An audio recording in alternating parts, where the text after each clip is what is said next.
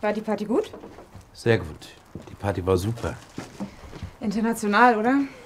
Marc kommt aus Frankreich, Sascha aus Russland und Selma aus Syrien.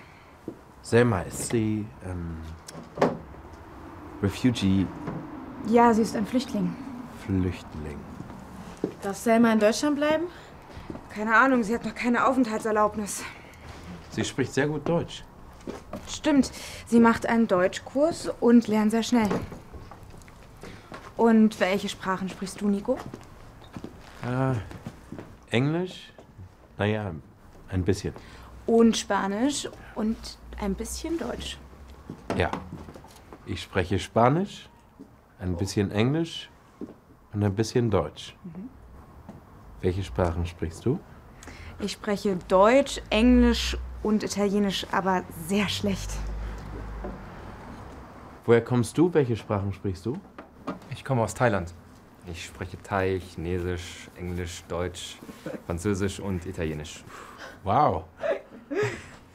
Freunde. So, kommt mal schnell her. Das Foto von deiner Tante Yara? Es gibt eine Antwort und eine Adresse.